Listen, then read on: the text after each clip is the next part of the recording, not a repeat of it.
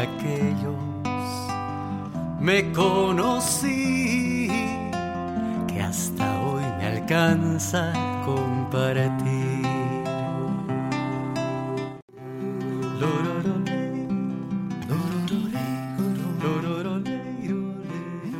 Bienvenidos y bienvenidas a todos y a todas a este último episodio del año de nuestro espacio Simbiontes, Voces para el Bienestar Integrativo. Eh, con Ale queremos aprovechar para agradecer a todas las personas que nos han acompañado en este lindo espacio que queremos tanto y, eh, que nos han dado la, oportunidad de acompañarlos, de acompañarlas en su camino de bienestar. ¿No? Vamos a seguir con este espacio al año, o sea que si tienen temáticas que quisieran que, hablemos, los y les invitamos por favor a que nos escriban en las redes. Nosotras estamos muy felices de poder incorporarlos en estas charlas. Este último episodio del año es el episodio 11 y lo hemos denominado ¿Qué función cumplen los rituales en nuestras vidas? El rol de los rituales terapéuticos en el bienestar integral. Y para este episodio tenemos nuevamente a Shere como invitada. Nos ha fascinado tanto nuestra otra charla con Shere que le hemos vuelto a invitar para esta otra charla.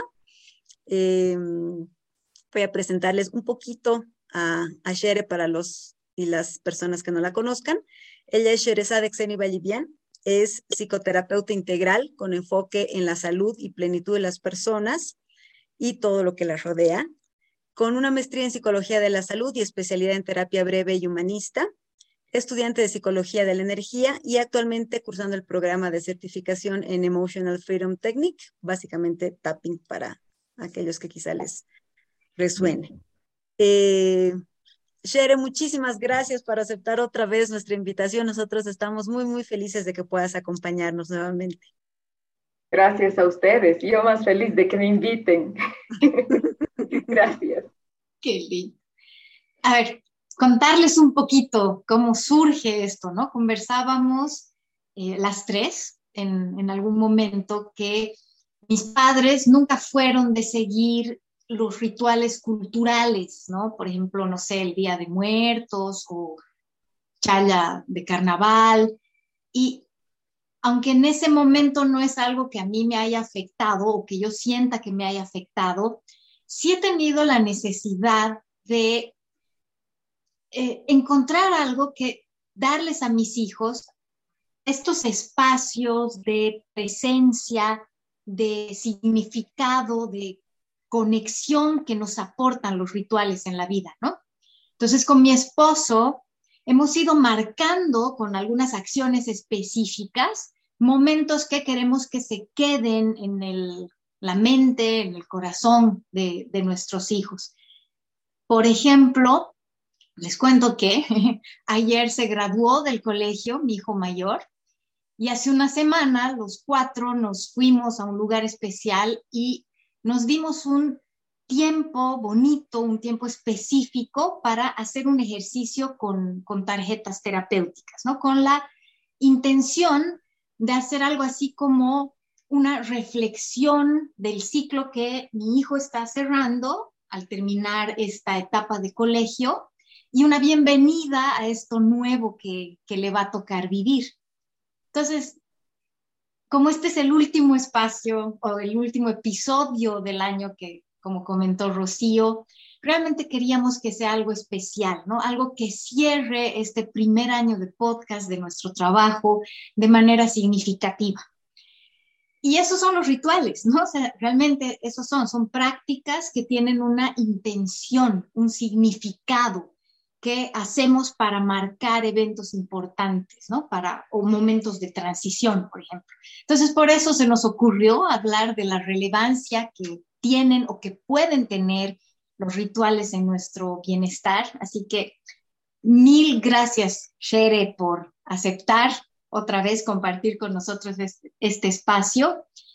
Y eso, o sea, arranquemos el tema ya. ¿Qué, qué es un ritual, Sherry? Contanos un poquito qué es. Gracias, Ale. Como tú has dicho ya, ¿no? Es una, es una serie de, de conductas un comportamiento es un conjunto de conductas, entonces un ritual es un comportamiento eh, planificadas con antelación, eso es parte del, del efecto del ritual, la planificación, cuyo objetivo es marcar, marcar algo, ¿no? Marcar un paso, marcar una transición, marcar un cierre, marcar algo que, que hace una diferencia en el, en el tiempo y en el espacio de la persona que va a hacer el ritual. Por supuesto que hay muchos rituales a los que nosotros, en los que, a los cuales seguramente muchos rituales en los que participamos de manera inconsciente, ¿no? Por ahí sin darnos cuenta la cena de Navidad. Eh, tengo aquí mis amigas en España, gracias por estar, eh, que hacen reyes y ahí hacen, dependiendo del pueblo, de la ciudad, hacen así hermosísimos y enormes rituales comunitarios. Nosotros aquí tenemos la costumbre de presenciar y a veces participar en rituales comunitarios como la chaya del carnaval, ¿no? Eh, cada, cada, cada cultura y en realidad las culturas ancestrales siempre han sido muy ritualistas.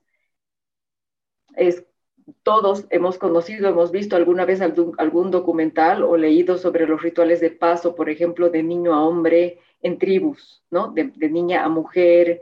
Entonces, son son una serie de conductas planificadas cuyo objetivo es marcar algo. Lo interesante del ritual, como ya vamos a ver un poquito más adelante, es que, eh, lo, que lo que los diferencia, digamos, de otra serie de conductas que podríamos tener en la terapia serán tareas, por ejemplo, ¿no? Y es, normal que uno dé tareas, pero en, en el ritual la unidad, la unidad mínima del ritual es el símbolo lo que caracteriza, lo que diferencia un ritual de otro tipo de conductas es que en el ritual se utilizan símbolos, que son más que las palabras, ¿no? Que, que, encierran muchos significados, que pueden encerrar incluso diferentes significados para las mismas personas que estén participando en el ritual o para la persona que decida usar ese símbolo y decida darle un significado que puede ser el significado que ella decida y no necesariamente el que, el que el que está consensuado socialmente, que tiene. ¿Me explico? Cuando hablas de símbolos, Shere, digamos, ¿a qué te refieres? Si nos puedes dar algunos ejemplitos. Generalmente se usan los objetos como símbolos, ¿no?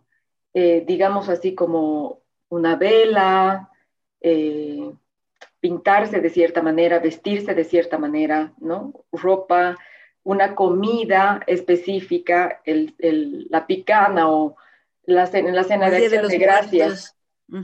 una cosa con la que, aquí no, no, no, hacemos mucho, pero el Día de los Muertos, el Día de los Muertos, ¿no? Se hace una comida para los muertos a los que se recuerda y la comida es lo que le gustaba al muerto, entonces es un símbolo muy específico en esa familia que, que está haciendo el ritual, por ejemplo. En, la terapia se utilizan muchísimo los rituales, por supuesto que de manera diferente que estos rituales religiosos o, por ahí más eh, culturales, pero se pueden utilizar los mismos símbolos también, dependiendo de, la persona, de su contexto, de con qué, de con qué fluye más la persona. Pero, por ejemplo, en la terapia familiar se utilizan símbolos así como, por decirte, ella es la oveja negra de la familia. Entonces es un ritual en la que se puede vestir de oveja negra a la persona, al hijo, ¿no? Y hacer algo con eso. Entonces es así como muy amplio, muy amplio, muy, puede ser completo, mientras más creativo seas en la elección y elaboración de los símbolos que vas a utilizar, más estás también como apoyando que el ritual funcione. Qué, bonito. Me... Tengo una pregunta aquí medio. O sea, por ejemplo, esto de la cena de Navidad que decías, de la, de la picana, ¿no? O sea, en mi casa era, sí, súper tradicional, todos los años comíamos picana. Yo amo la picana, alguna vez he pedido para mi cumpleaños picana, pero nunca ha sido lo mismo en mi cumpleaños que en Navidad, porque en Navidad significaba cocinar juntos, que llegue mi familia, que alguien traiga, no sé, los choclos, ¿no? Y, y no solamente eso, sino era en torno a esta picana, entre comillas, nos sentábamos todos en la mesa, nos vestíamos bonitos. Entonces, o sea, los símbolos pueden ser realmente cualquier cosa. O sea, puede ser que esto era un símbolo. No sé si dejo entender mi pregunta. Es un símbolo en cuanto las personas que van a participar del ritual lo le den la significación de símbolo, porque si no, Ale, son rituales vacíos. ¿Ya? Los antropólogos hablan de, los antropólogos y los psicólogos sociales hablan de, rituales vacíos, que son rituales como puede ser la cena de Navidad, que están llenos de símbolos. Hay velas, hay árbol, hay luces, hay, hay picana, no sé qué, y nadie le da ningún, ningún significado a nada de eso. Todos pasan como como ya, pasar este momento. ¿A qué rato recibimos el regalo? Exacto, es un ritual vacío, porque no le estás dando la significación y no estás intencionando, no estás poniendo una intención en el uso de esos símbolos. Ya, mi pregunta Entonces, por ejemplo, la picana, digamos, perdón que te corte, pero la picana tiene, para los que además no son de Bolivia, la picana es el, plato típico boliviano de Navidad y tiene varias carnes. Tiene carne de chancho, tiene carne de cordero, dependiendo del hogar, tiene carne de chancho, cordero, vaca y pollo, digamos, ¿no? Entonces es un plato que simboliza mucha abundancia, abundancia de, además tiene verduras y tiene, y es un plato muy caliente, tiene ají colorado, tiene, es así rojo y es, es lleno de especias, es muy especiado. Entonces simboliza la abundancia, simboliza eh, el despertar de los sentidos, el, placer en comer algo que es caliente, porque además vivimos aquí en un lugar frío, eh, puede simbolizar muchas cosas, puede significar compartir. En mi familia de, materna, de origen, digamos, la que yo he conocido, la, la, comida típica navideña es el pollo a la crema, que no es en ningún lugar más de Bolivia. Pero el pollo a la crema ha nacido porque mi bisabuela era muy pobre y no tenía dinero para hacer la picana y se inventó que era el plato a la crema, la comida típica boliviana. Entonces nosotros ahora hacemos pollo a la crema y recordamos ese origen también, ese origen de lucha de nuestra bisabuela que se divorció en una época en la que era terrible divorciarse. Hay todo un símbolo para nosotros en el pollo a la crema. Podemos ritualizarlo o no, ¿no? Lo ritualizamos en el momento en el que le damos un significado en esa serie de conductas que vamos a planificar. ¿Me explico? Sí, sí, súper. Y es necesario que uno sea consciente de eso, sí. porque, ya, perfecto. A ver, hay, claro, o sea, justamente con esa lógica, digamos, ¿no? O sea, hablamos, los rituales existen desde siempre, siempre han tenido una intención, pero no sé si todos los rituales son terapéuticos. ¿No? Entonces, ahí sí nos puedes contar quizá la diferencia o cómo surge esta lógica de ritual terapéutico versus simplemente un ritual o, o todos los rituales en esencia son terapéuticos, no, no, no sabemos, digamos, te, te pasamos la pregunta en realidad, Shere, para que nos puedas ayudar un poco con eso. El uso de rituales en la terapia convencional de la psicología, ¿no? Hay libros sobre rituales en la terapia, en la terapia familiar, en la terapia de pareja, en la terapia individual. Se pueden utilizar los rituales preestablecidos o uno puede inventarse rituales con el paciente o los pacientes pueden inventarse rituales. Sin embargo, en esencia, cualquier ritual puede ser terapéutico, en el sentido en el que marque un cambio en la persona, ¿no? En el sentido en el que, en el que suceda algo con, con, el, con, con el sistema nervioso, con el inconsciente de la persona.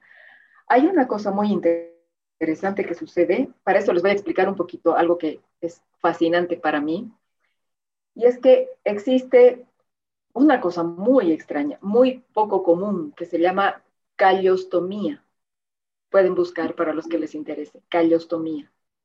Es una intervención quirúrgica que se hace muy rara vez en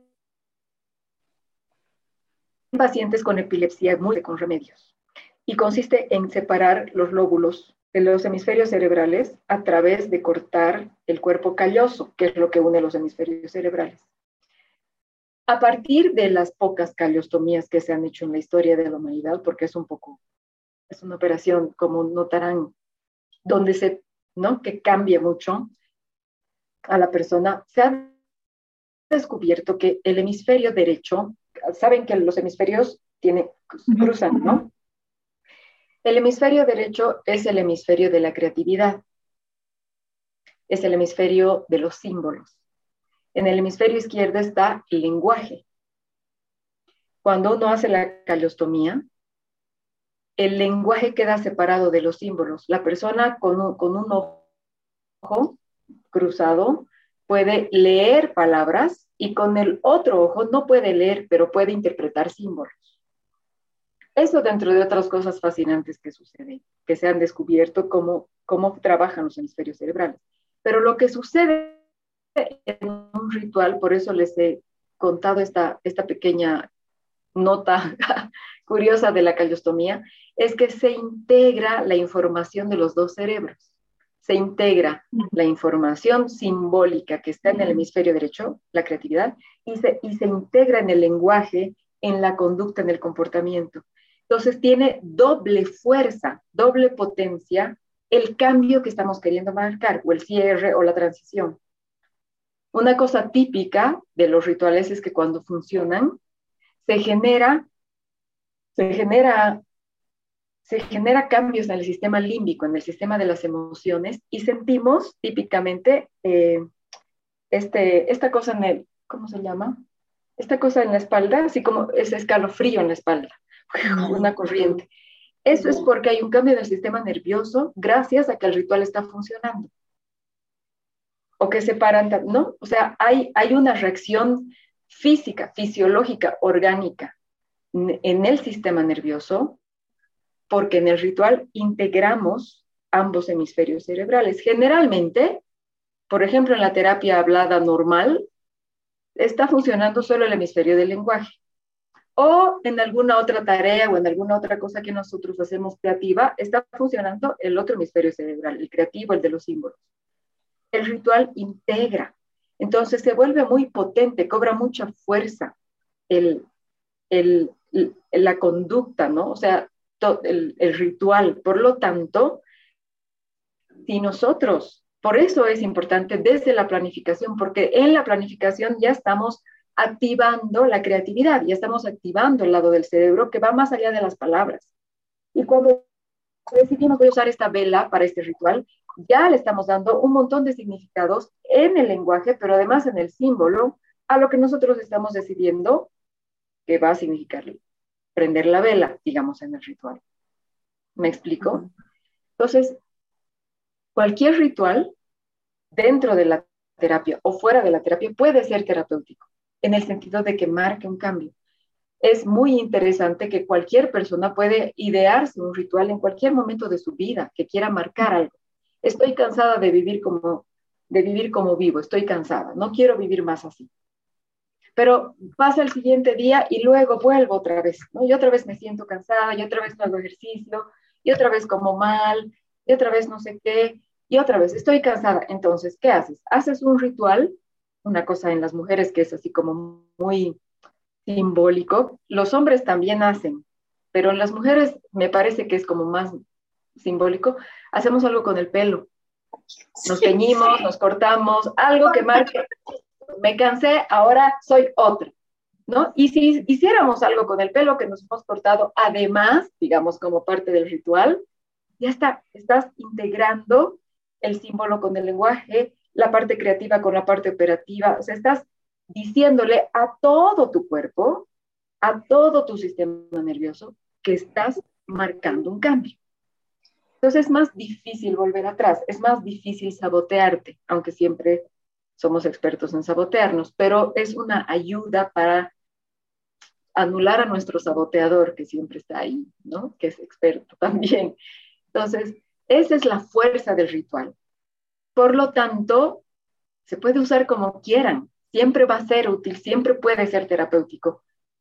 En tanto, por eso tiene que ser consciente, porque tiene que, parte de, del, un elemento importante en el ritual es que estamos fijando nuestra atención en, en eso que estamos haciendo, en esa serie de comportamientos, que luego de que termine el ritual se supone que nos vamos a sentir diferentes y vamos a tomar esa nueva sensación para también que eso nos ayude a, ser constantes en el cambio que estamos eligiendo. Y el ritual, se me viene, es, realmente de una vez. O sea, esto que nos estás contando, el efecto, el impacto, ¿lo hacemos una vez y ya se podría lograr esto o se requiere como una continuidad como en, hábitos, digamos, no sé? Es, hermosísima tu pregunta, porque depende. Puede ser de una vez o puedes necesitar hacer una repetición de un ritual.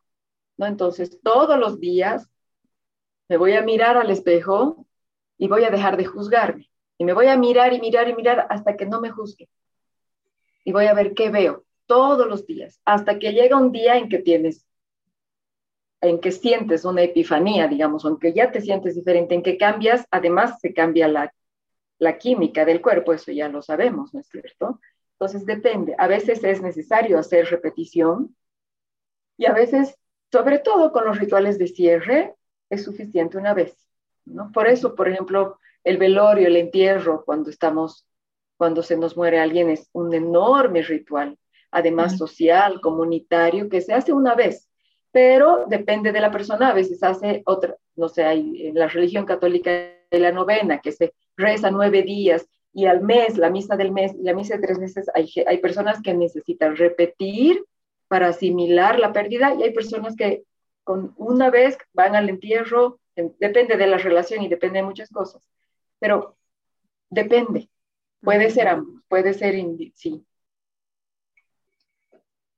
Y yo sigo con la duda de si uno necesita ser consciente de esto, porque o sea, no sé, me, da la impresión ahorita que es algo que va más allá de nosotros. Esto que comentabas del cabello, por ejemplo, lo he escuchado en 50 personas y es, una, es un comportamiento bien típico, como decías tú, femenino, pero yo no sé si la gente lo sabe, o sea, sabe que está haciendo esto como un ritual, pero lo hace, igual le ayuda. Y también me ponía a pensar, por ejemplo, creo que ya lo he comentado varias veces, para mí mi desayuno es prácticamente un ritual de autocuidado para mí, ¿entiendes? Y nunca he sido consciente de que eso era. Pero digamos, lo que ha cambiado ahí en mi día típico era, no sé, la, conciencia o la presencia que le ponía yo a hacer algo específico para mí, para conectarme con, no sé, con el placer de comer algo rico, de darme este tiempito para mí, para mimarme. No sé si me dejo entender eh, esta parte de conciencia no sé si te entiendo bien tampoco, pero no importa si no le llamas ritual. No necesitas llamarlo ritual para que sea consciente. Se vuelve consciente el momento en el que tú decides que va a ser un comportamiento o una serie de conductas que van a marcar algo. Puedes llamarlo no ritual, ¿no? Pero tienes que, tienes que ser consciente de que estás haciendo eso por algo, porque si no es vacío si no es vacío. En la familia de mi esposo son, son ritualistas. Ellos no sé si lo saben, porque también son muy racionales y muy mentales, pero son en los cumpleaños hay todo un ritual y se hace primero esto, luego lo otro, luego el otro, tienen un orden y respetan muchísimo ese orden y se vuelve un, un momento muy especial, le dan realce al momento. ¿no? Entonces ellos nunca lo van a llamar ritual porque además creo que por ahí se espantarían si, no, no, no, no somos ritualistas, pero son, porque hacen un ritual, planifican y es una serie de comportamientos ordenados con una intención, con la intención de marcar, de realmente dar el realce a la persona que está cumpliendo el cumpleaños ese día. Y es, y es un ritual además bastante rígido, porque hay rituales que pueden ser flexibles y hay rituales que son más rígidos, depende también entonces, no importa si no le llamas ritual, es como no importa si le llamas Dios, amor, la fuente del universo, es la misma energía, digamos, ¿no es cierto?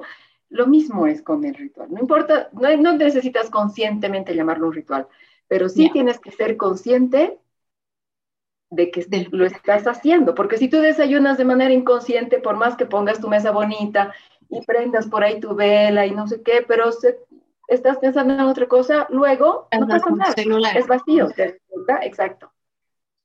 Ya, perfecto. Esa es la diferencia entre un hábito y quizás entre un hábito ya instaurado y un ritual. El hábito se vuelve automático, aunque sea una serie de comportamientos, de conductas establecidas. Repetitivas y que hace uno, claro, perfecto. Perfecto. Y ahí, Shere, quizá nos puedes comentar, yo estoy con la idea, justamente en lo que leíamos, que tienes la especialidad o estás teniendo, estudiando la especialidad de psicología de la energía. Que ya hemos dicho que otra, vamos a tener otra charla de eso porque me parece algo alucinante, pero me parece que aquí entra también un poco esta, esta, esta lógica o este entendimiento desde la psicología de la energía, también cómo afecta todo esto del ritual a ese nivel, ¿no? O sea, cómo la energía que genera nuestro pensamiento, nuestra creatividad, que pasa por la emoción, que también es un tema tan importante en los hábitos también, o sea, es como que el hábito se hace más fuerte cuando hay una emoción ahí presente, digamos, ¿no? O sea, no es suficiente la razón y la conciencia, tiene que haber la emoción. Y creo que también es un, poco esta intención también del rito. Entonces, no sé si desde la psicología de la energía también hay algo que nos podrías comentar sobre el por qué, tal vez del, potencial impacto que tienen, pueden tener los rituales en nuestro bienestar, digamos, ¿no? o en el cambio de algo finalmente. Claro que sí, todo es energía. Em, hay un profesor que se llama Robert Holden, es un psicólogo que me encanta, porque además es muy místico. Y mm, él explica que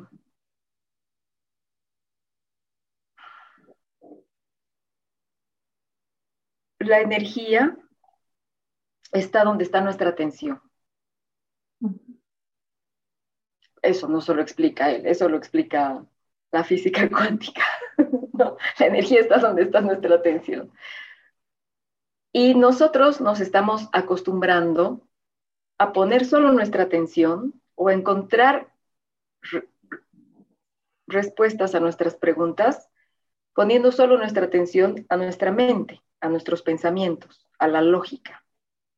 La mayoría de las personas. Otro porcentaje de las personas menor solo pone su atención en las emociones, ¿no? Lo que, yo hago lo que siento, yo me, yo me rijo por lo que siento. Y un porcentaje muchísimo menor pone su atención al cuerpo. Yo, yo voy por donde mi cuerpo me diga, ¿no? Mi cuerpo, digamos, mi instinto, mi intuición, qué sé yo. Entonces, lo que él explica es que hemos perdido la capacidad de integrar la energía en la mente, el corazón y el cuerpo, los pensamientos, las emociones y las sensaciones corporales. Entonces, como en el ritual tú utilizas, planificas utilizando tus hemisferios cerebrales, cuando tú activas el lado derecho del cerebro, que está donde está el centro creativo, y activas el sistema límbico, que es el centro de las emociones, al tiro te conectas con tu cuerpo y tu corazón. Y te conectas con el cuerpo. Cuando haces el ritual y sientes el escalofrío en la espalda, es porque está yendo por el cuerpo, porque estás sintiendo. Entonces, integras la energía, integras la atención, pones tu energía en todo tú, en vez de utilizar un tercio de lo que eres, que generalmente utilizamos un tercio y por lo tanto siempre nos sentimos insatisfechos, empiezas a utilizarse, a utilizarte entero para tomar decisiones, para marcar la transición, para hacer un cierre, para, para todo eso. Por eso, por ejemplo, el ritual del matrimonio, de la boda, es tan, utiliza tantos símbolos y se utiliza tanto el cuerpo ¿no? la, novia entra con el padre, el novio entra con la madre. Hay, hay siempre un discurso, algo en cualquier religión, en cualquier clase de, ceremonia de boda, hay un discurso, generalmente hay símbolos, anillos, o se pintan de manera diferente, o se ponen una ropa. O sea, hay muchos símbolos y mucha utilización de, las, de los tres centros para que los que se están casado, casando ubiquen que se están casando, porque si no, no, se enteras, bien difícil. ¿No? Entonces, por eso, para que ya las, y además hay la luna de miel y la fecha, o sea, para que entren en, y se sientan casados, digamos. No solo entiendan con su cabeza o no solo con su corazón. Por eso, por eso hay rituales, incluso así, comunitariamente universales, que hemos elaborado los seres humanos, en los que entren todos nuestros centros, para que nuestra energía entre en ese proyecto, digamos, que es el matrimonio, y funcione, porque estamos entrando con todo, no solo con un tercio o dos tercios de lo que somos porque donde está la atención está la energía. Por eso es tan importante también desde este punto de vista de la, de la psicología de la energía que, esté, que estés consciente de lo que estás haciendo. Porque ahí va a estar tu energía. Si no, es vacío. Tu energía sigue dispersa. Me encantó, me encantó, definitivamente. Y es, más respondido perfectamente a la duda, es lo que te decía, o sea, la diferencia la hace la presencia, tal vez, ¿no? O sea, no sé si la conciencia, pero la presencia de tu todo en eso que estás haciendo. Y eso realmente me ha hecho total sentido en todo lo que estaba comentando hace un rato. Fascina el tema.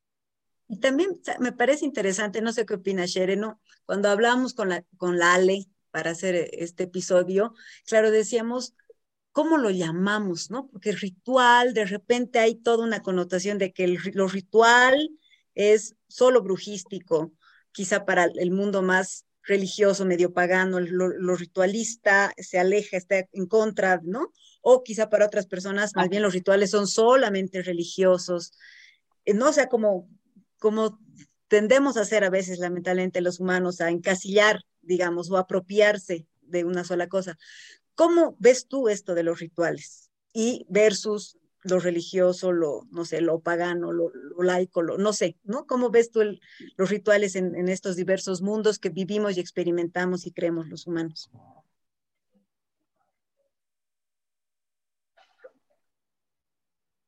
He leído y he escuchado de muchas fuentes, pensadores, no sé, gente como San Francisco de Asís, o sea, de muchas fuentes que el la principal fuente de sufrimiento del ser humano es algo que me llama la atención. La principal fuente de sufrimiento del ser humano lo llaman el origen del pecado, otros lo llaman de distintas maneras. Es la, la, la sensación de separación en la que vivimos. La sensación de separación interna con nosotros mismos y con el mundo y con la naturaleza y con los otros seres humanos. Muchos, muchos dicen que esa es la fuente de sufrimiento. Y cada vez me hace más sentido. Porque verdaderamente mientras más yo, mientras más logro incorporar la sensación de unidad en mí, con los demás, con la naturaleza, más en paz me siento con todo. Y también como más, más grande siento que es la capacidad de amar también. Entonces, a mí me parece que no hay tal de separar, digamos, ¿no? O sea, no importa si, si el ritual le funciona a la persona, si la persona con eso siente que puede avanzar, que puede caminar, ya está. Creo que si alguien se siente incómodo con un ritual, no le va a funcionar hasta que se sienta cómodo o tendrá que acomodarlo a sus creencias, ¿no? A su, a su cosmovisión. Está bien, está bien. Todo está mucho más integrado de lo que hemos creído, de lo que estamos acostumbrados a ver. La, la, iglesia católica, digamos que es la que yo más conozco porque vivo en este lado del mundo, ¿no? La iglesia católica, pero bueno, mientras más miro también a, a la religión budista, a las otras enormes religiones, a la religión hinduista, son, llenos de, son, son llenas de rituales, que se han vuelto vacíos porque se han vuelto así como, ya nadie le da significado, Pero en general, también las religiones han usado el ritual porque se han dado cuenta que era integrar, integrar, integrarnos. ¿No? Entonces, creo que cada, cada persona tiene que, que ser respetuosa con lo que siente, digamos, creo que eso es importante. Si alguna persona siente que tiene creencias que no le están ayudando, podrá hacer un ritual también para cambiar sus creencias o no. E, e, en el fondo creo que inconscientemente o no, como, como decía la Ale, le llamemos o no ritual, muchos hacemos rituales también conscientes y poniendo ahí nuestra energía sin darnos cuenta. Los rituales de paso, ¿no? Los de vida o muerte, los del nacimiento de un hijo, eh, los de casarte, los de volverte pareja o no. No creo en el matrimonio, ok, pero siempre hay un ritual cuando una pareja se va a vivir junta y luego decide seguir viviendo junta, hace algo, hace algo en el que participen los demás. O sea, es parte de nuestra naturaleza, mágica, no mágica, que tenga que ver con, con Dios o con el universo, no, no, en el fondo, como la llamemos, Creo que no es tan importante porque igual funciona. Entonces, no sé si te he contestado la pregunta o me he ido así como... Sí, sí, sí, o sea, e, en realidad era un poco eso, o sea, simplemente que nos comentes, porque él también coincidíamos con Ale, ¿no? O sea, no importa tanto eso, qué se llama, pero es lo que dices, tal vez, ¿no? Tú decías del Oscar, digamos, o la familia de, de, tu esposo, va a reaccionar quizá medio mal porque dicen, no, no son rituales porque está medio en contra de la razón, que somos más racionales, ¿no? O la misma familia del Ale, ¿no? Igual decían rituales, no sé si rituales, ¿no? La palabra, pero igual súper felices de hacer este conjunto de acciones, ¿no? Que al final puede ser un ritual. Entonces, es eso, o sea, al final es lo que dices, es la, es la intención, es la conciencia, es la presencia, más allá del nombre que se le dé. No nos interesa a nosotros tampoco es ritual o no es ritual, no nos importa eso, digamos, ¿no? Entonces era nomás que queríamos igual que nos des tu opinión y, y bueno, a ver que sí, más o menos lo que hablamos también estaba en línea o había otras formas de entender también esto, ¿no? Entonces, me has respondido. Hoy día estaba haciendo mi clase de yoga y en la clase de yoga que hago, aquí tengo mis compañeras de yoga, hay que estar parado un buen rato, hay que ponerse conciencia de estar de pie. Y decía, ¿por qué están? Porque yo me, me, voy hacia atrás cuando me paro. Y decía, ¿por qué? ¿Por qué no estamos parados sobre el medio del pie para estar balanceados, ¿no? Si no, estamos medio atrás. Y ahí he entendido que estamos así porque estamos hechos para caminar, para caminar, no para quedarnos parados quietos. Porque si hubiéramos estado hechos para no movernos, yo creo que la pierna caería sobre la mitad del pie y no sobre la parte de atrás. estamos hechos para movernos, para caminar, para dar pasos. Y los rituales son eso, son ayudas potentes porque integran todo lo que hemos hablado para movernos. Porque eso somos, o sea, creo que está así hasta en nuestra biología. Eso me parece. Súper. Eh, no sé, Ale, Corazón, si tienes alguna otra pregunta específica sobre el rol de los rituales, digamos, en el, en el bienestar o, o pasamos no, creo que, creo que quedó clarísimo. Creo que quedó clarísimo. Súper. Entonces, Shere, también, bueno, justamente lo que decíamos, como estos, estos rituales terapéuticos no necesariamente los vas a trabajar con un terapeuta, puede ser, pero resulta que también podemos hacerlos nosotros, nosotras, en nuestras casas, solas, en familia, como decidamos hacerlo. Entonces, quisiéramos nos puedas ayudar un poco a contarnos ¿Qué tendríamos que tomar en cuenta para poder construir estos rituales sanadores, no? No sé si algunos pasos, algunos tips, algunas ideas que nos puedan guiar a los que estamos y a los que estamos aquí oyendo para decir, ok, quiero empezar a hacer un ritual para esto, ¿cómo hago? ¿No? Algunas ideas. Sí, claro que sí. Y si quieren igual comentar, mandar en el chat preguntas al mismo tiempo, puede ser así como también bonito todos los que están participando. Lo primero que tienes que saber es para qué.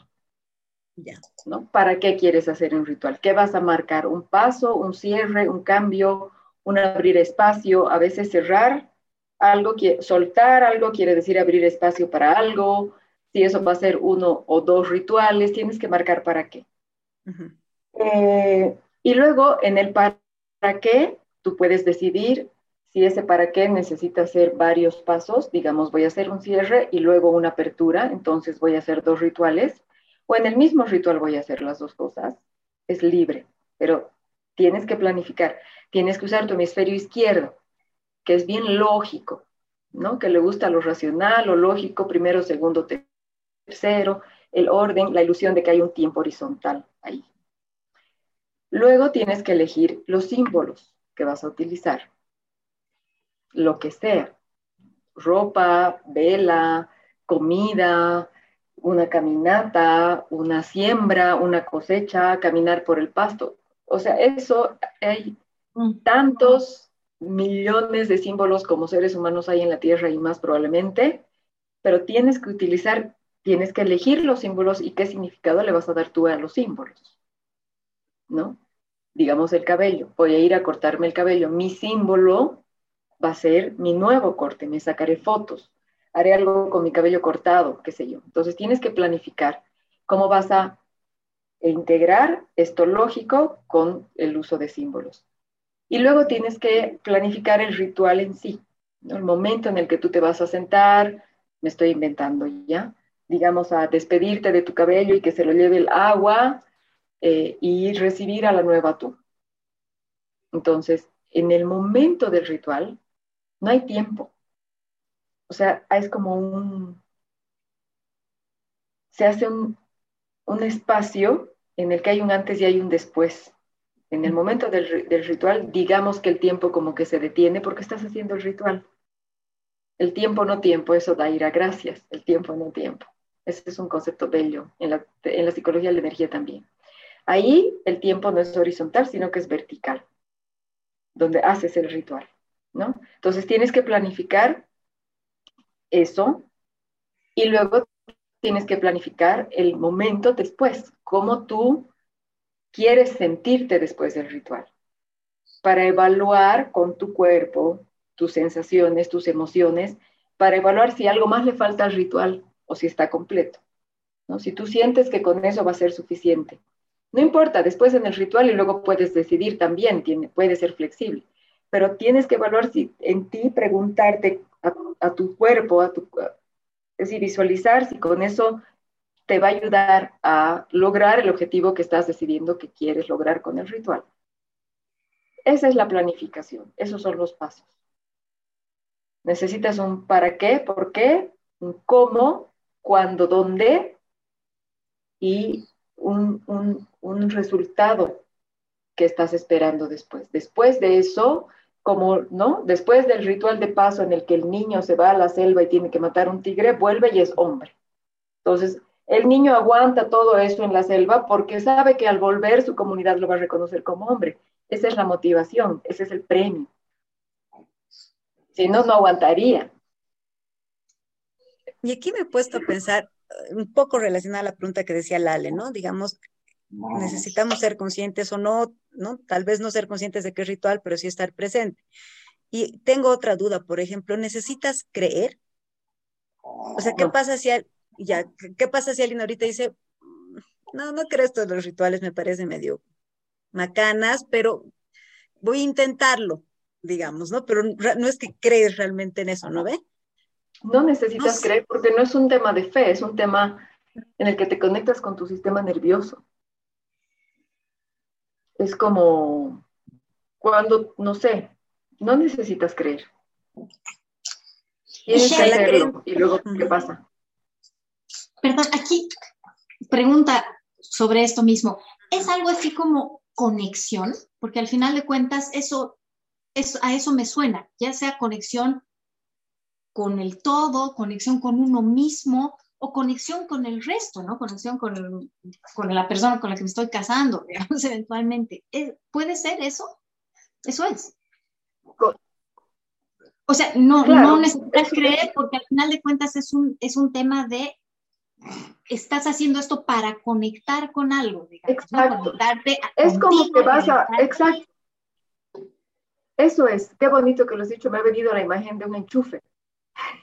es como que te vas a enchufar a algo. Entonces, puedes creer o no, vos te vas a enchufar. Claro. No voy a enchufar a alguien. O desenchufar también. También, también buenísimo. Importante. Exacto. Eso es. Aquí hay una pregunta, no sé si, si, leemos. He leído la pregunta. Dice, ¿qué diferencia hay entre rito y ritual? No lo sé.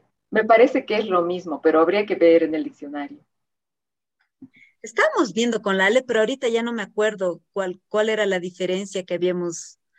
Me parece que decía que el ritual son los ¿cómo era? Es como todas esta suma, digamos, ¿no? Digamos, eh, no, era, perdón, me estoy tratando de acuerdo. El rito es, digamos, la Navidad y el ritual son como estas cosas específicas que haces en el marco de este rito que hemos llamado Navidad. Algo así era, lo que habíamos leído, pero muy poquito.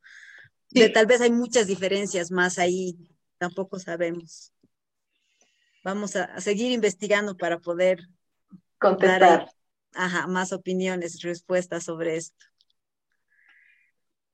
Em, ¿Qué más? ¿Alguien más tiene otra pregunta? Ale, ibas a comentar algo ahora.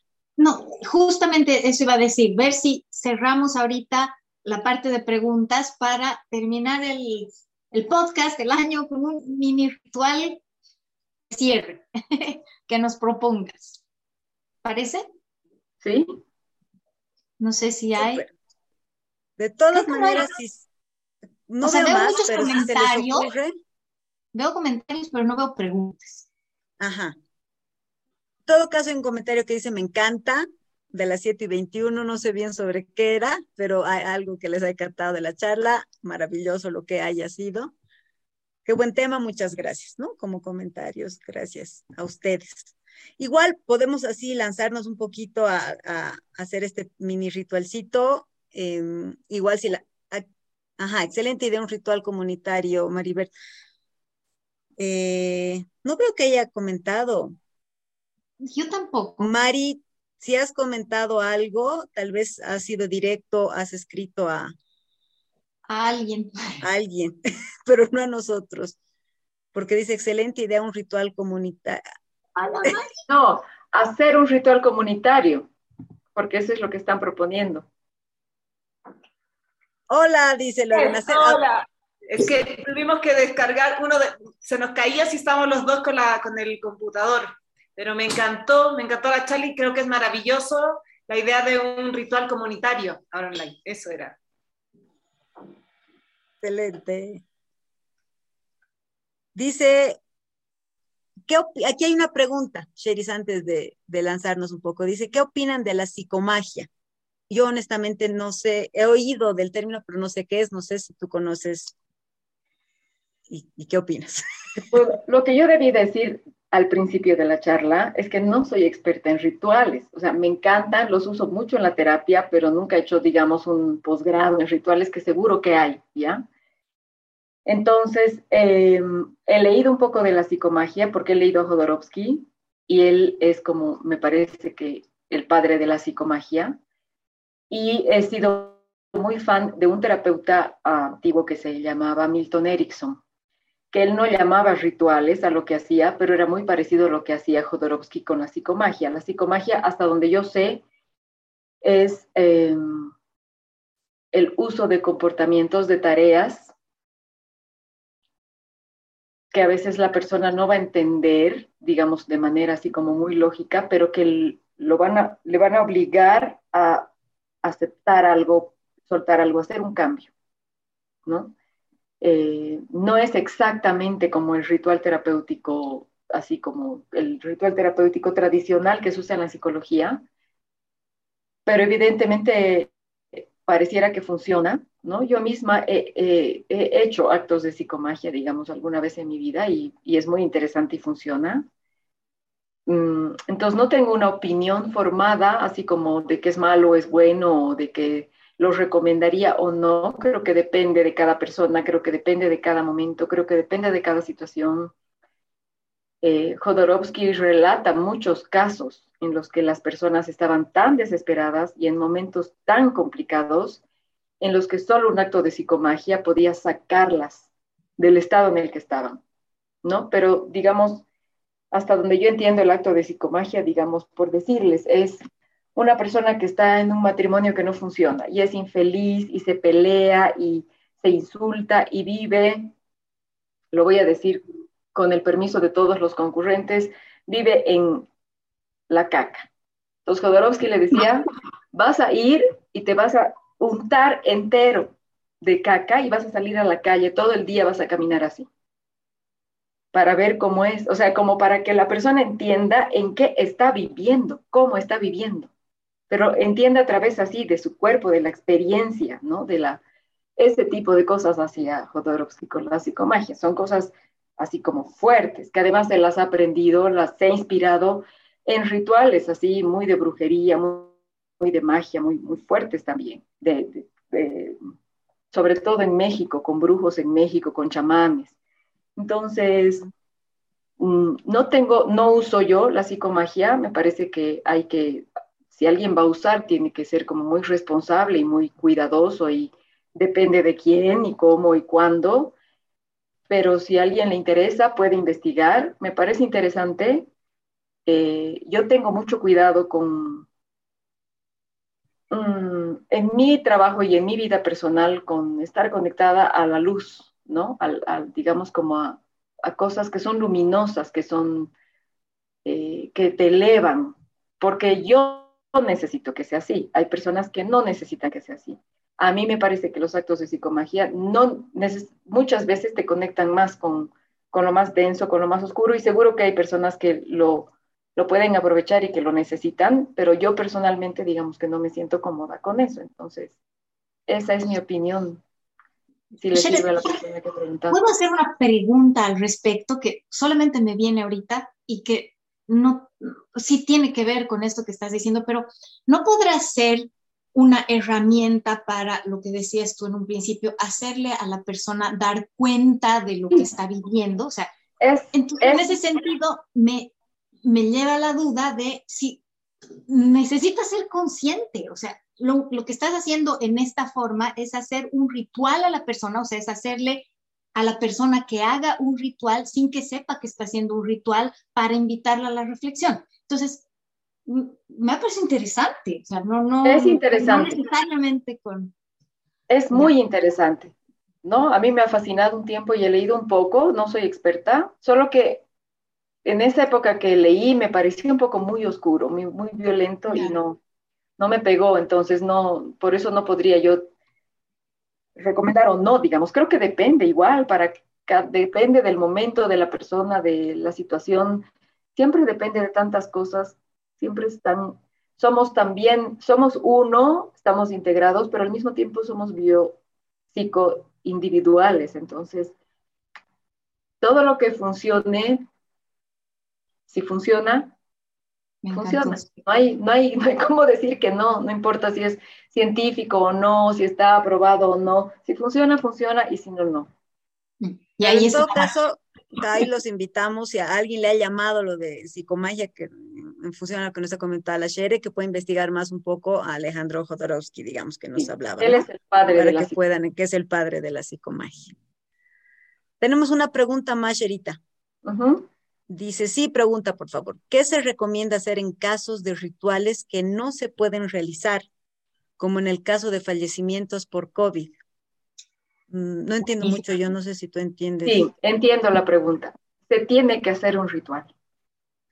O sea, si tú no has podido enterrar a la persona y despedirte de su cuerpo y abrazarla y verla, ¿no? O sea, conozco casos de personas que han dejado a su papá en la puerta de la clínica, el papá con COVID, ha entrado a la clínica y luego no lo ha visto más y se lo han devuelto en cenizas, en, la época de la paz. Entonces no lo han visto más. O han, a veces han tenido problemas incluso así con el cuerpo, han, habido fosas comunes y luego han, no me acuerdo, en, en algún departamento, creo que en Oruro, han, han, habido demandas porque han desenterrado las fosas comunes para que la gente recupere los cuerpos. Sí, y han habido como interrupciones en los rituales de, del velorio, ¿no? del entierro, de poder despedirte. Entonces, la pregunta es muy hermosa y creo que hay que hacer rituales igual, en lo que se pueda, como se pueda, para despedirse, para cerrar, para hacer el duelo, para llorar, en lo que se pueda. O sea, el ritual, creo que siempre es inteligente ser flexible, en general en la vida, ¿no? Lo mismo, exacto, lo mismo con los desaparecidos o cuando no se encuentra el cuerpo del fallecido, exacto, Mario Luis. Hay que hacer rituales, hay que buscar símbolos, la ropa de la persona, fotos de la persona, objetos de la persona, que se puedan enterrar, que haya un lugar donde la persona pueda ir y visitar y enterrar, hablar, despedirse, eh, cosas que, que, los seres humanos generalmente, en su mayoría, necesitamos. En este caso, ¿no? De los desaparecidos, del aborto también, en el caso del aborto no hay un cuerpo, digamos, entonces te haces un ritual, en la terapia hay varios rituales en los que te inventas un bebé y le hablas al bebé y te despides y lo entierras, que te ayude, que el cuerpo, el corazón y la mente asimilen el cambio, el cierre, la transición, la pérdida, el dolor, la rabia, las emociones, todo, todo lo que tiene que, que suceder, digamos, para entender lo que ha pasado, para, para caminar, para dar el paso, para poder moverte. Qué, pucha, qué interesante esto, Shere, que has dicho. Es esto de integrar a tu cuerpo en lo que tu mente sabe, ¿no? O sea, tu mente sabe que ha pasado, pero tu cuerpo no lo ha integrado. ¡Wow! Y a veces en el caso de las pérdidas, sale ni siquiera la mente. El sistema cognitivo tarda. Las personas, más allá de la magia y de las creencias, es normal en todas las poblaciones, cuando alguien se muere, que la persona sienta su presencia, escuche su voz, la vea en la calle. Más allá de las creencias y de la magia que puede haber en eso, hay un tema con el sistema nervioso que no, que no puede asimilar que la persona ya no está y la sigue escuchando, la sigue sintiendo. Hay un tema incluso que la mente a veces no logra ni, ni siquiera entender lo que ha pasado. Entonces, los rituales ayudan muchísimo para, para eso, para que, para integrar el cambio, pues, para, para, por ejemplo, entender que ya no está, entender que está en otro lugar, que tú lo colocas en otro lugar, que, que, que resignificas esa relación con el muerto, por ejemplo, ¿no? Entonces, sí, tienen, hay que hacer, hay que hacer. Si no has podido hacer el ritual porque no lo viste más porque se murió por COVID o porque era un desaparecido en la dictadura o porque fue un aborto, tienes que inventarte un ritual que vaya contigo, con tu pareja o tú solo o lo que fuera y hacer, hacer flexiblemente, pero que, te dé lo que necesitas para, para asimilar el cambio. Aquí hay otra pregunta. Dice, ¿por qué las nuevas generaciones tratan de cambiar o desechar los rituales?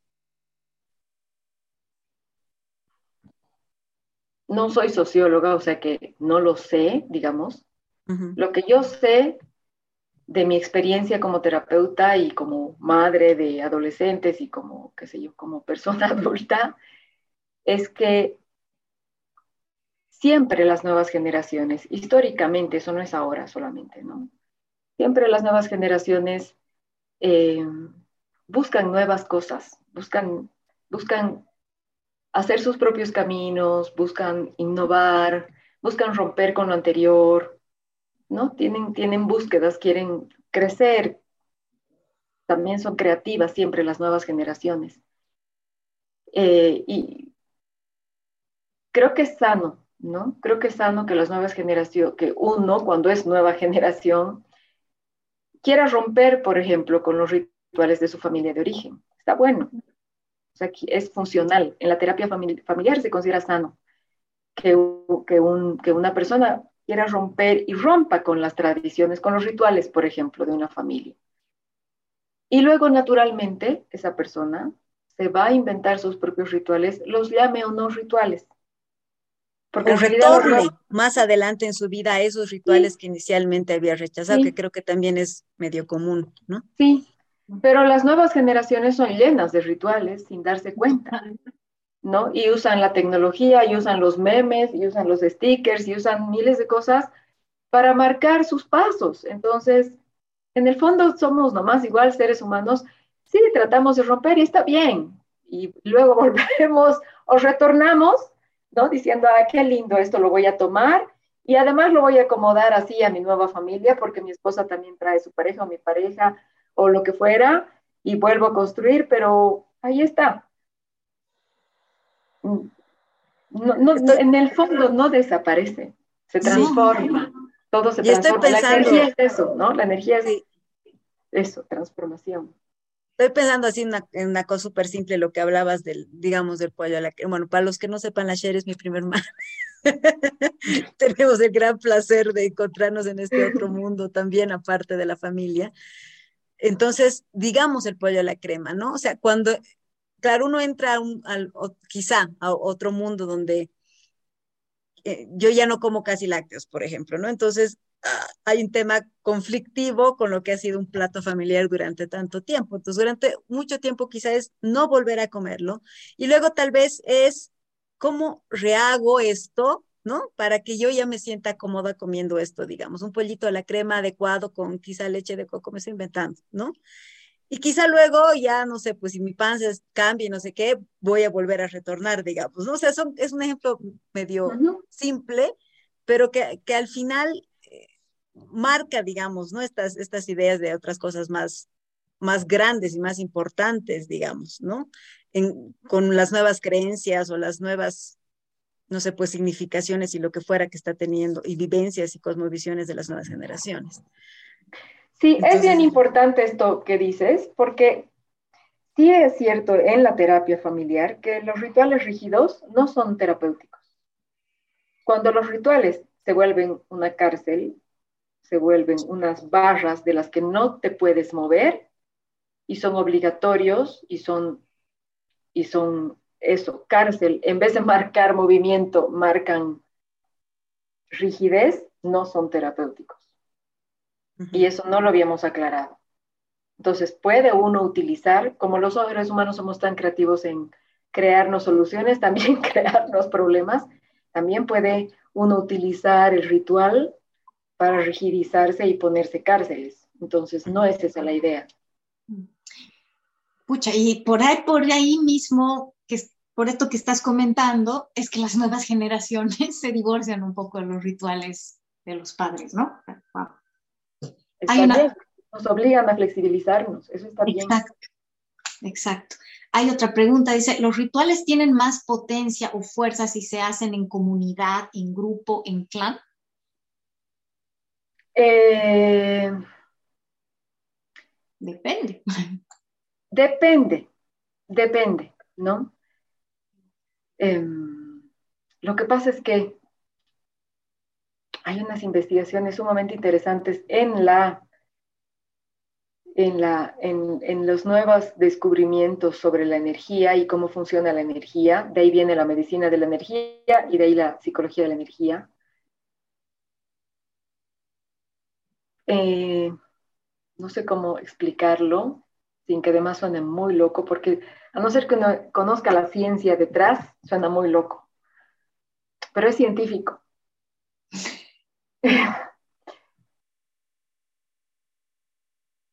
Uno puede hacer un ritual solo y no estar solo, o sea, estar como acompañado de la energía de los que uno está. No es, no es, no es espiritismo, ¿ya? Nada que ver, nada que ver. No es religión, nada que ver.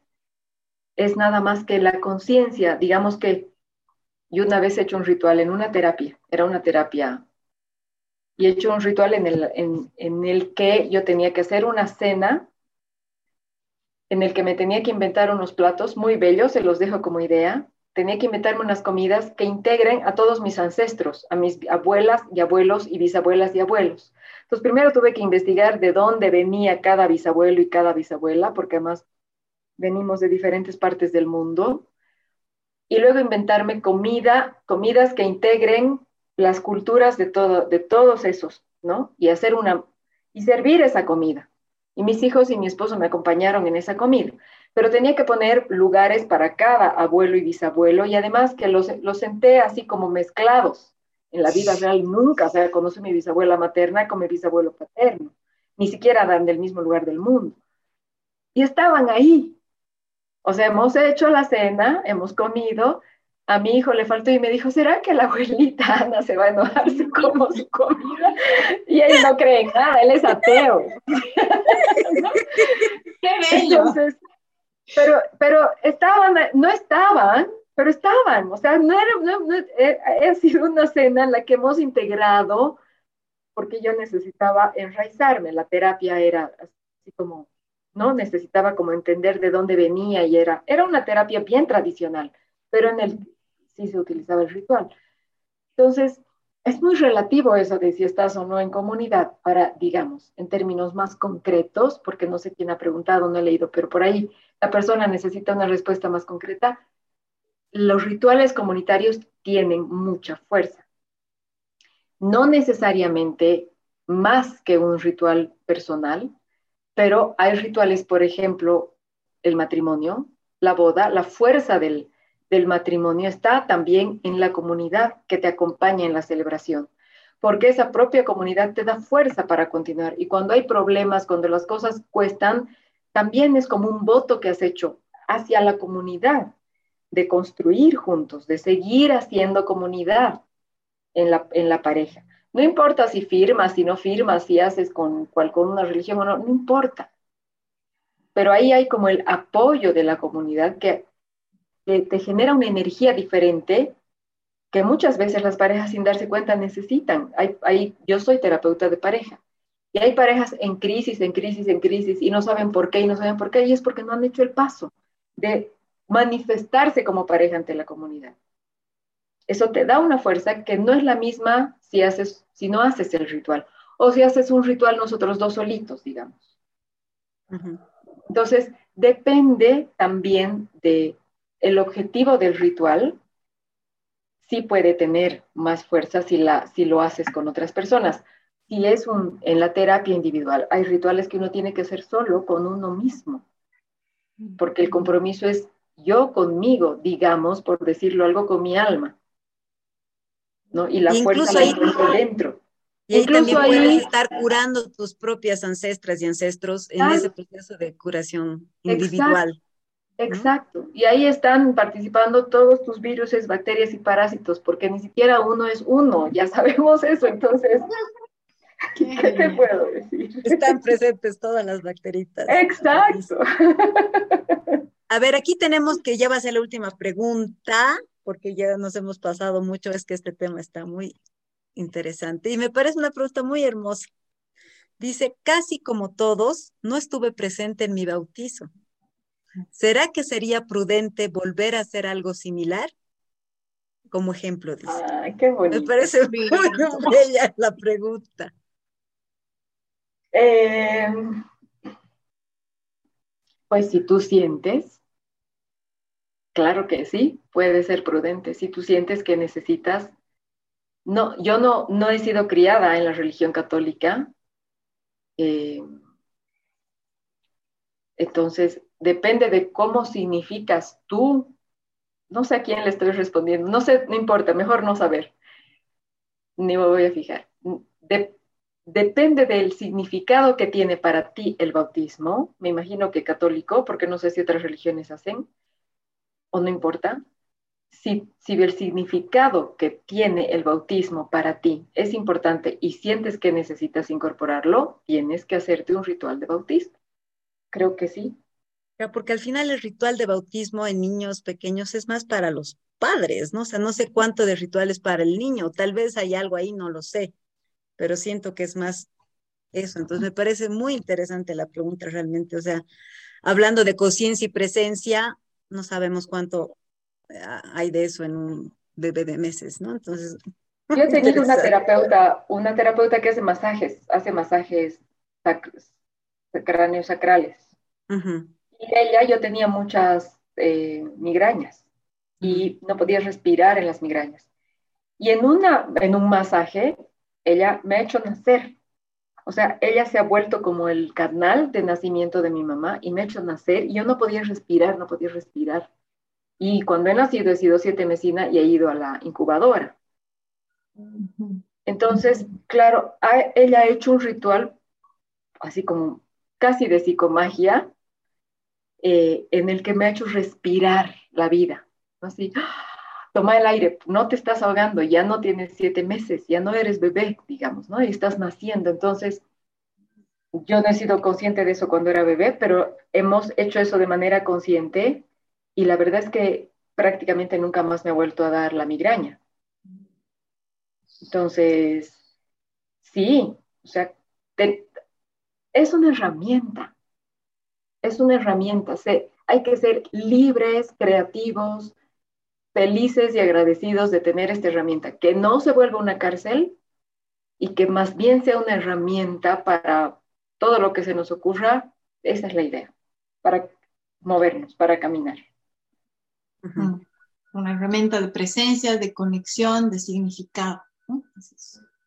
Me encantó. Vamos.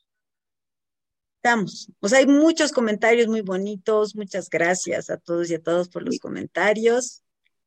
Creo que eh, va a meditar una parte 2 o algo así, porque esto está maravilloso. Ajá. Es un tema muy lindo. Sí. Sí. Entonces ahí quizá, Sherita, justamente para el cierre, que nos ayudes un poco a hacer un, un pequeño ritualito de agradecimiento, nuestro con nosotras por crear el espacio, con, no sé, tantas, tantos y tantas invitadas que, que han dado su tiempo, su corazón, sus palabras, su todo para poder compartir con la gente, todas las personas que nos han acompañado en todos los episodios. Realmente nosotras queremos agradecer muchísimo esto. Entonces, si nos puedes ayudar con un mini ritito para hacer este agradecimiento y que la gente lo asuma como quiera asumirlo, practicarlo en su casita, algo similar, algo diferente, simplemente para inspirarlas también e inspirarlas a ellas. Claro que sí, gracias. Yo tengo siempre aquí vela, porque me encantan las velas, así que voy a usar una vela porque es el símbolo que tengo. Si ustedes tienen algún otro símbolo que quieran utilizar, bienvenidos. Excelente pero entre todos podemos utilizar esta vela. La voy a prender y quizás pueden poner ideas en el chat, porque no, no he preparado este ritual anterior, antes de, la charla. Eh, pero lo que se me ocurre es que al prenderla estamos haciendo la planificación. Y todos podemos participar. Pero pienso que al prenderla podemos imaginar que prendemos esta llama en el centro de nuestro pecho y que se prende una llama en el centro de nuestro pecho. Una llama que puede significar lo que quiera para cada quien que está ahorita presente, pero para ustedes, Rocío y Alejandra, puede ser la llama de la luz que han querido ustedes compartir, impregnar, emanar en los que han participado en sus talleres durante el año. Puede, puede ser una llama que, que las mantenga con el fuego prendido para continuar haciendo lo que, lo que han venido haciendo. Eh, y que además que sea una llama que ilumine cada una de, de las células de, de, todos los que vamos a participar ahorita en este, en este pequeño ritual. Entonces podemos, al prender la llama, imaginar que, la prende, que se prende una llama en nuestro pecho,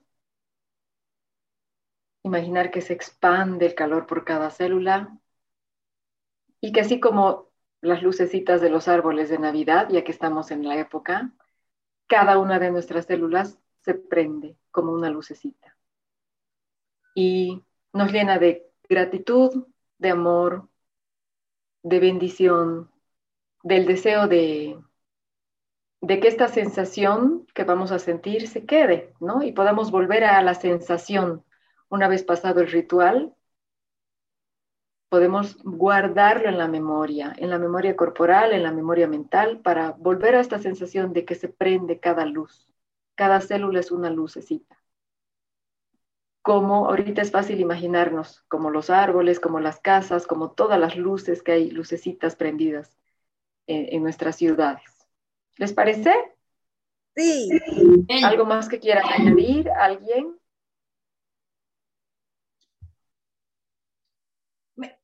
me ha encantado esta imagen que has dado de las lucecitas. También me vuelve a traer esta palabra conexión, ¿no? O sea, como todas nuestras células se han ido conectando, igual como estamos conectando todos ahorita en este momento. Ay, qué bonito. Ahí me ha venido la imagen de que además estamos cableados con nosotros entre todos, ¿no?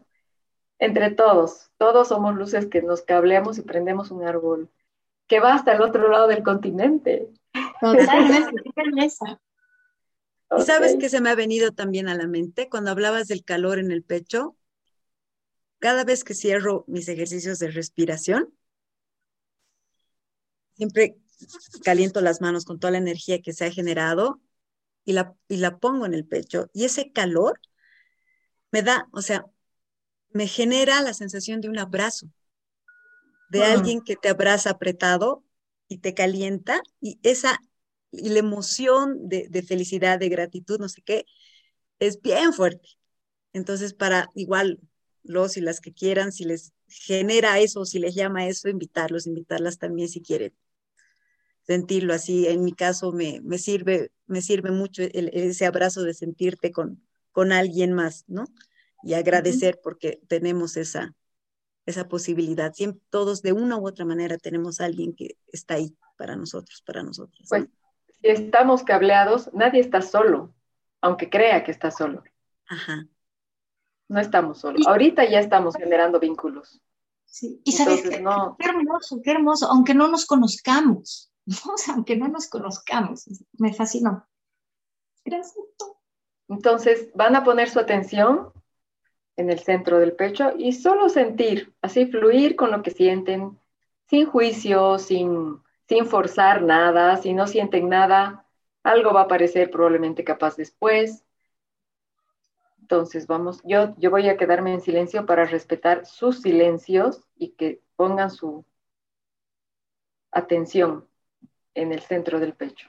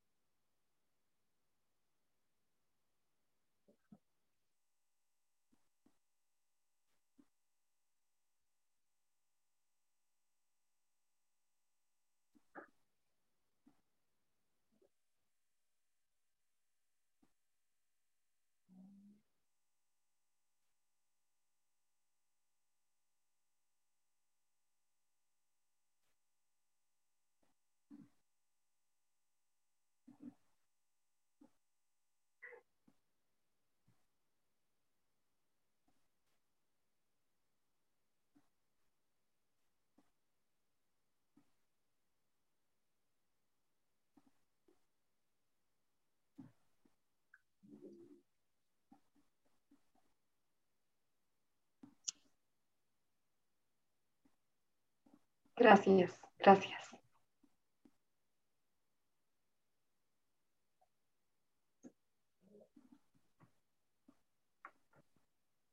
Bien.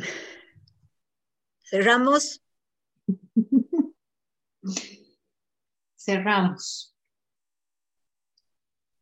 Bueno, mil gracias a todos y a todas otra vez por estar aquí con nosotras, darse el tiempito de de acompañarnos en este nuestra, nuestro último episodio del año. Ale, gracias de corazón. Te lo dije esta mañana mientras hablamos, pero me fascina. trabajar contigo. Este es un espacio muy hermoso. Eh, Sherita, mil gracias otra vez por, por aceptar la invitación. El ritual me ha movido un poco. Eh, es hermoso, es hermoso estar eh, contigo, realmente este segundo episodio contigo ha sido muy bello como siempre. Les deseo a todos y a todas un hermoso cierre de ciclo. Feliz Navidad para todos los que los y las festejan, que estén con las personas que aman, física o emocionalmente, y que se venga un nuevo ciclo cargado de muchísimas bendiciones, balance, salud, amor, paz y linda energía. De mi parte, Besos y abrazos a todos y a todas y será hasta el año en este espacio de simbiontes. Yo también, yo también quiero manifestar esta gratitud tan grande que me has hecho sentir. Shere, muchas gracias, gracias todo. Lo hemos conversado esta mañana, pero sí, también es bueno manifestarlo en público, ¿no? Como esto que decía la Shere hace un rato, manifestar en público mi gratitud inmensa por haberte incluido en mi vida, por todo lo que me aportas, por todo lo que el trabajo contigo significa en mi vida. Muchísimas gracias, mil gracias, Shere, muchas gracias a las personas que normalmente se conectan a este espacio. Creo que esa palabra me ha marcado todo el año y estoy cerrando con, con esta palabra otra vez eh, este 2021. O sea que agradecidísima. Esperemos que para el próximo año podamos seguir conectados entre todos. Shere, no sé si tú quieres decir algo más. Nada, quédense con la luz, que son todos los que están y los que no están. Todos somos luz. Besos. Besos. Chao, chao. Hasta la próxima. Me conocí que hasta hoy me alcanza compartir. Lo, lo, lo.